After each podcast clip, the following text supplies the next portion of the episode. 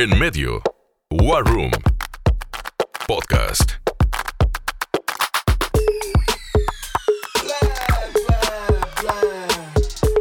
¿Qué tal? Muy buenos días, tardes, noches, dependiendo la hora y el lugar en que nos estén siguiendo. Este es el podcast en medio War Room de temas de comunicación y marketing. Soy Adolfo R. Silva y bueno, les damos la bienvenida hoy a un tema muy interesante. Influencers en el marketing y para ello vamos presentando a nuestras invitadas de esta mañana, el momento en que grabamos. Iniciamos con Community Manager de En Medio Marketing. Steph, ¿cómo estás? Hola, muy bien, gracias. ¿Y tú? Bienvenida, Steph. Debutando en el podcast, Steph, tampoco nerviosa, ¿sí? Steph? un poco, un poco. Ah, muy bien. Bueno, y nuestra pet manager de medio marketing, también Vania. ¿Cómo estás, Vania? Muy bien, gracias. Bienvenida también. Gracias. Y bueno, pues vamos partiendo de este tema, ¿no? Eh, seguramente es un tema que han acuñado millennials. De hecho, ¿ustedes son millennials o centennials? Millennials. Millennials. los dos. Que han acuñado regularmente las, los millennials y los centennials. Aunque no todos los influencers actuales necesariamente son millennials. Hay influencers que son de generación X. Y sin embargo, realmente es un tema que dominan los millennials y centennials. Entonces, inicio con esta diferenciación. ¿Qué es un influencer realmente en el ámbito digital? Es cierto, y lo platicábamos antes del programa, que influenciadores ha habido pues en todos los tiempos, ¿no? Líderes de eh, medios o en su momento influenciadores sociales o líderes sociales que tienen una influencia en su entorno. Pero como tal, en marketing, hoy en día el término influencer es aquel personaje que tiene una trascendencia digital y un cúmulo de seguidores importantes que están muy enganchados a su contenido y que son como unas comunas en el mejor sentido de la palabra. ¿Y por qué quiero hacer esta diferenciación? Para el millennial es muy sencillo para el centennial, pero la gente de generación X o baby boomer, que es más grande y que siguen en el ámbito laboral, de pronto interpretan que alguien tal vez de medios, por ejemplo, es un influencer. Y si es un influenciador de medios tradicionales, pero no necesariamente un influencer digital. No sé qué opines, Vani. Sí, bueno, es lo que estábamos platicando. Realmente el término influencer está como muy nuevo ahorita, pero una persona que influye en medios, ya sea digital o tradicionales, siempre ha existido y pues los conocíamos como los líderes de opinión. Y O bueno, figuras públicas, Figuras ¿no? públicas, ajá, o ya sea el deportista, el futbolista, eh, la conductora. Sí, hay muchos casos de gente que viene de los medios, sobre todo casi siempre jóvenes, que ahora son influenciadores también en redes sociales, son influencers realmente, pero son casos mínimos, no necesariamente la conductora o el conductor, que sí son figuras públicas, son influencers digitales, ¿no? Bueno, es que como en todo, yo creo que vas avanzando y te vas de que actualizando, pues igual que ahorita los medios de comunicación, ¿no? Estamos pues avanzando con esto del internet, entonces o te acoplas o ya te quedaste atrás. Yo pondría una primera diferenciación. Un influencer digital, primero, no sé tú, tú qué opines, Steph, monetiza de sus contenidos, ya sea generador de contenidos, vamos, todos son contenidos, así sean simplemente fotos, porque también hay diferencias de contenidos dentro del mundo digital, pero un influencer digital monetiza a través de este tema. Una figura pública monetiza a través de sus contenidos en televisión, en series o en lo que ustedes quieran o manden. Y un influencer digital no necesariamente tiene que ir al mundo tradicional. De hecho, creo que sería el peor error, ¿no? Ir a, a los medios tradicionales. No sé qué opines, Esther. Así es, igual este, eh, la mayoría de los casos en los influencers que vemos actualmente, incluso es contenido que van creando en su día a día, en su entorno natural, ¿no? O sea, puede ser de que en su casa o en su trabajo, como más a la mano. Vamos, hay perros influencers ya. Sí. Muy, muy famosos. ¿Qué- ¿Cuál es tu, tu influencer favorito? Mi ¿O influencer a quiénes favorito, sigues más, digamos? este, por ejemplo, me gusta mucho el contenido de Andy Benavides, que es como Benavides. más de, de lifestyle o viajes, ¿no? Es viajes, sí, cosas trendy, Sí. ¿no? Eh, una chava que ha crecido muchísimo. ¿Es regia ella? Me parece Sí. que sí, ¿no? Sí, sí, sí. Eh, de Monterrey. Muy bien. ¿Tu influencer favorito, Vania? No ¿O tengo... influencers favoritos? O sea, no tengo uno favorito, pero la verdad es que los regios o las regias, ahorita sí... Son tendencia. Son tendencia, Claro. o sea, yo creo que veo a las personas que, que veo yo como influencers, son todos de Monterrey. Y fíjate, muy interesante esto.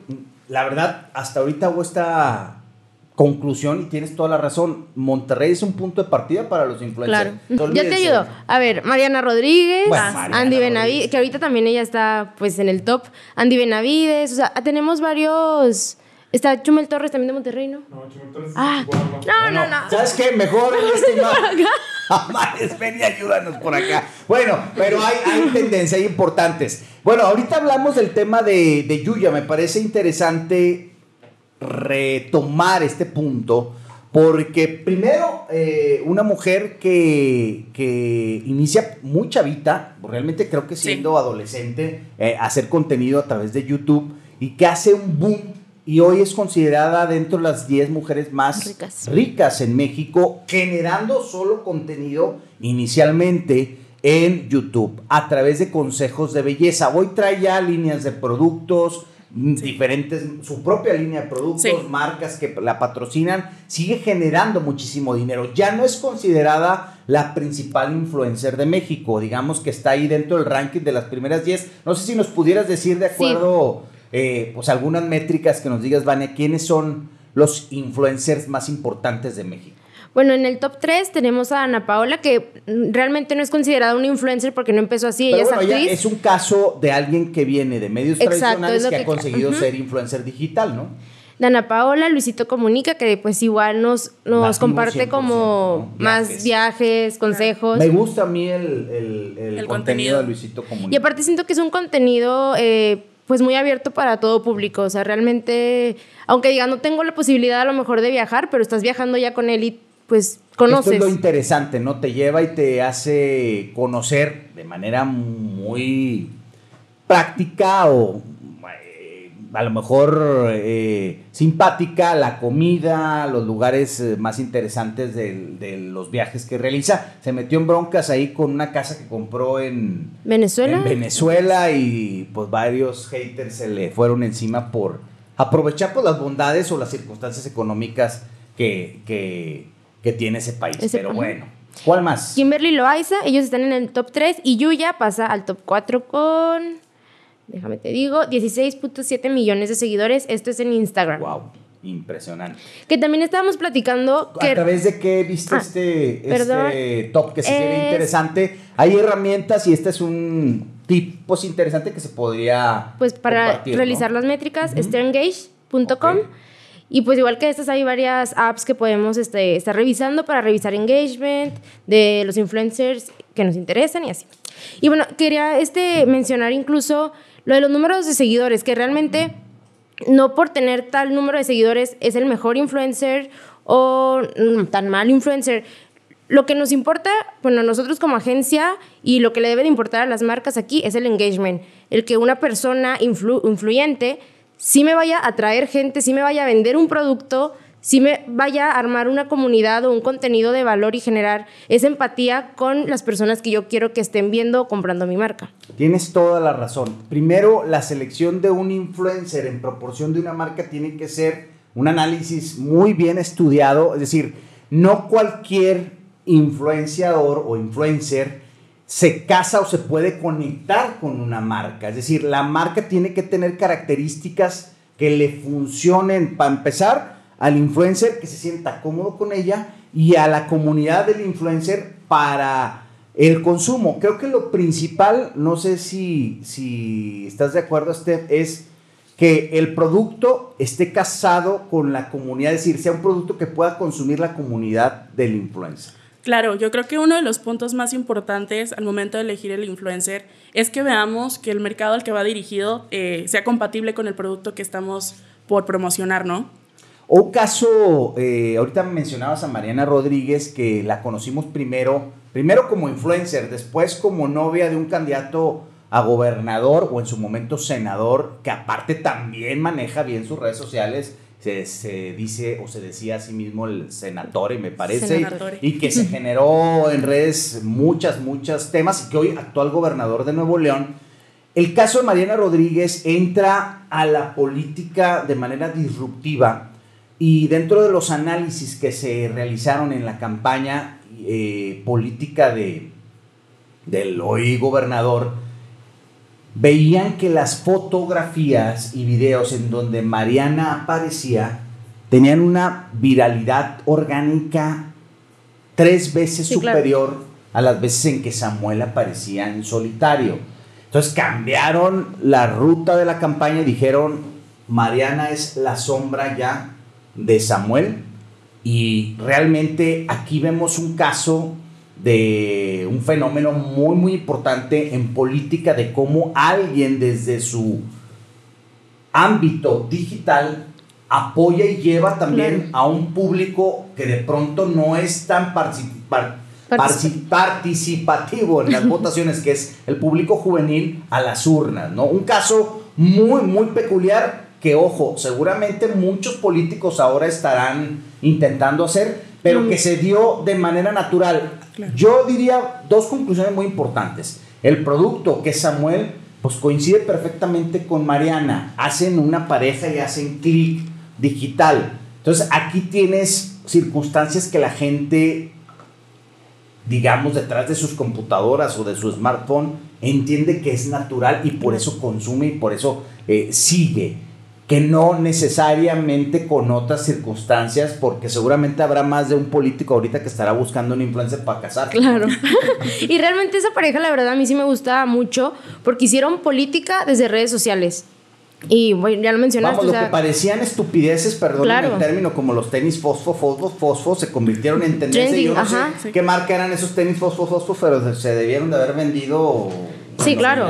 ¿no? Entonces es una pareja joven que hace política desde redes sociales y como lo dijiste, está influyendo a jóvenes y también a pues a la elite a lo- de Monterrey que a lo mejor sabes que no participo tanto en la política, pero ellos me están invitando a participar por esto y por lo otro porque me gustó el fosfo fosfo, porque me gustó lo que traen, ¿sabes? Llevó a un segmento que no está interesado en la política a interesarse en una Claro. campaña, lo cual es muy válido. Y bueno, pues ahí vemos realmente como un partido también con una jerarquía menor a los tres principales partidos políticos de este país, pues consigue una gobernatura no poca cosa, ¿no? De el estado con mayor capacidad económica en, en- en el país, ¿no? En México. Pues bueno, ahí hablamos ya de Mariana Rodríguez y su influencia, que eh, días pasados se vistió de Cenicienta, ha sido muy criticada. Ojo, vamos a ver, ya es diferente una candidatura a ser ya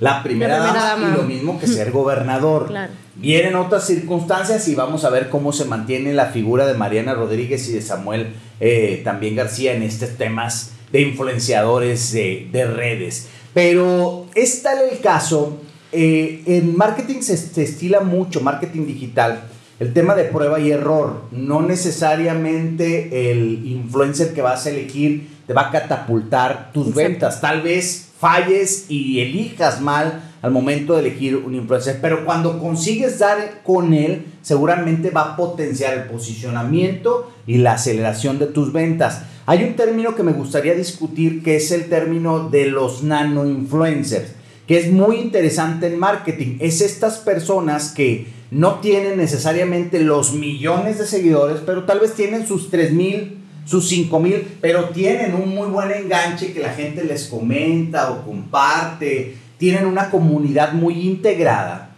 Y que si tú como marca, en lugar de tener un influencer con millones o miles o cientos de, de miles de seguidores, tienes un, varios nano influencers, logras hacer una atmósfera de implosión de tu marca Claro. y puede llegar a costarte menos y a ser más productivo para tu marca, ¿no? Sí, bueno, es lo que también estábamos comentando. Este, yo soy una marca y sabes que este influencer está de moda, la quiero sí o sí. La verdad es que también está padre que la marca escuche a su agencia de marketing o a su experto y decir, para saber decir, no, sabes qué, sí está muy padre, está de moda, pero no va contigo, no te va a vender.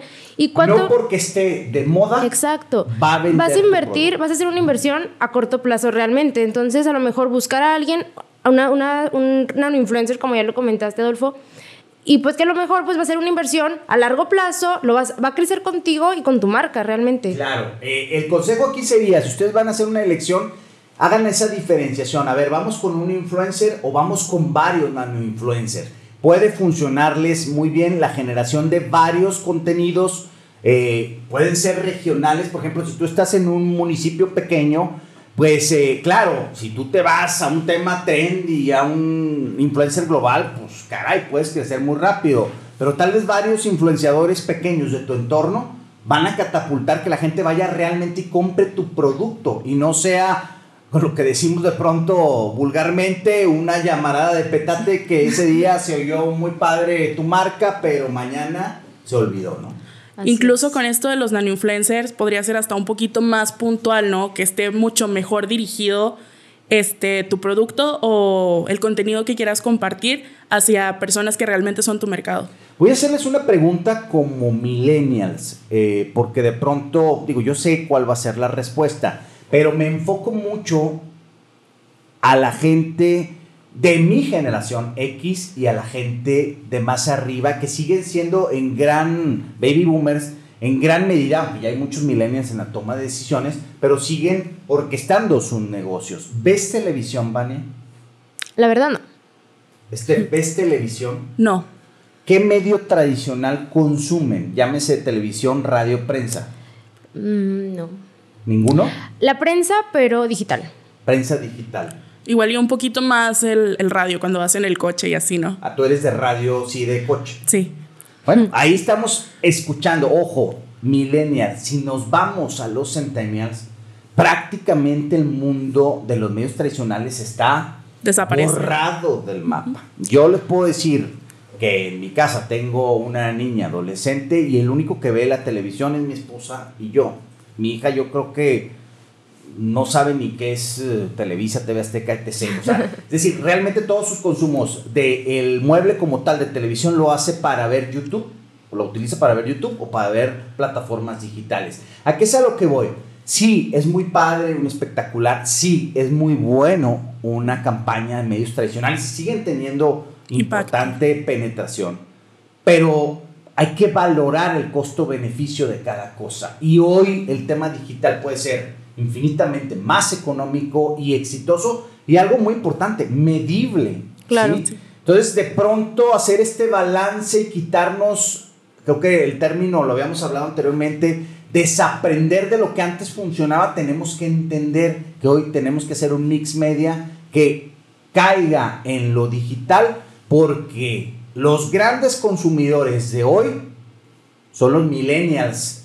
Ya claro si tu marca va enfocado a ello. Si tú eres se vale de un nicho de generación X yo podría decir por ejemplo los vinos pero cada vez los millennials los veo más que les gustan los vinos tintos o cabernets o o sea, cada vez más entran también a situaciones que de pronto entendíamos de nicho para gente milen, de, perdón, de generación X o baby boomer, cada vez entran más a estos nichos. Entonces, hay que estar muy atento a todo esto y hacer un análisis. Y la otra es que a quién quieres venderle en un futuro. Si hoy no inviertes en lo digital, el día de mañana estos millennials van a ser los consumidores de tu producto y si te estás descuidando, pues el día de mañana no vas a aparecer en su cabecita y adiós caso del fútbol, por ejemplo, que creo que le venden al mismo mercado siempre Claro. y, y cometen de pronto errores, ¿no? Bueno, ¿alguna otra cosa, Vania, que nos quieras eh, eh, ilustrar el día de hoy? Pues no, la verdad es que de mi parte yo sí recomiendo eh, tener un influencer en tu marca, pero que realmente lo sepas buscar, o sea, no irte... Bueno, tú, tú haces una pregunta antes del programa. ¿Todas las marcas requieren un influencer? En tu criterio decías, no es que necesariamente. no necesariamente. Yo te diría, todas las marcas podrían tener un influencer. El problema es que existe un influencer acorde, Acorde a la marca, marca, claro. o al nicho de la marca.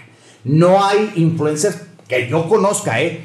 Hay que eh, Multiverso, sí, claro. ir al mundo entero. Tal vez exista, por ejemplo, algún influencer para el ramo ganadero, no lo sé, pero es un tema complejo. Sí podrían tenerlo, pero si no existe el influencer para el sector, hay que tener cuidado con Claro. esto, ¿no? Sí, o sea, no es a fuerza, también considero que no es a fuerza tener un influencer en tu marca para vender o para que suba o, ¿sabes? No, no creo que sea a fuerza, pero sí lo quieres, pues buscar a alguien que realmente vaya acorde a tu marca. Muy importante, medir. Si tú contratas a un influencer, medir realmente el crecimiento de tu red en proporción de esa inversión, ¿no, Steph? Sí, claro que sí. Por ejemplo, si apareces en las historias de cierto influencer y comienzas a tener nuevos seguidores o después de que se sube algún contenido relacionado con tu marca, las ventas empiezan a subir, entonces sabes que fue una elección correcta.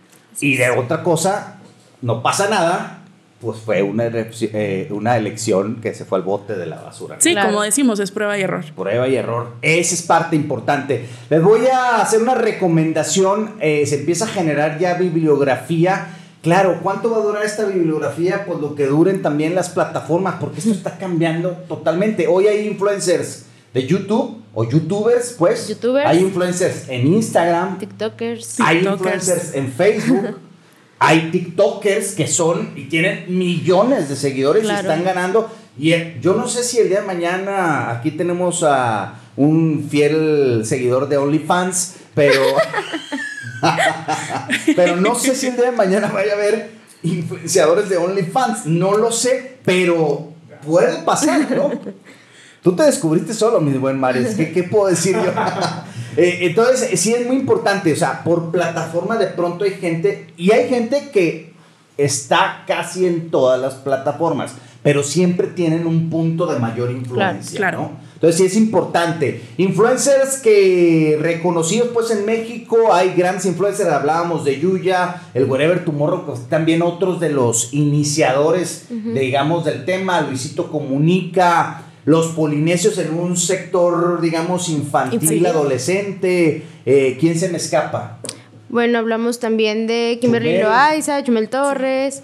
Y pues así ya más cercanos a nosotros, pues los regios, ¿no? Mariana Rodríguez, está Andy Benavides. Andy Benavides. Muy bien, pues bueno, con esto vamos cerrando. Les decía que hay algo de, bibliografía. Eh, para recomendación, si usted está buscando, ustedes están buscando algo de bibliografía en términos de marketing digital y de influencers. Hay hoy día un escritor en tendencia que se llama Jonah Berger, que es americano y que tiene dos libros muy relacionados, El influencer invisible y eh, contagioso, que cómo hacer que tus productos sean virales o más pegajosos en términos digitales. Es joven y está escribiendo de estos temas y es de los libros más exitosos hoy en día si tú estás en el mundo del marketing o bien si tienes una marca y quieres buscar que sea pues más atractiva en lo digital, pues por ahí hay consejos, ¿no? Pues con esto nos estamos despidiendo. Gracias, mi estimada Vania. Gracias.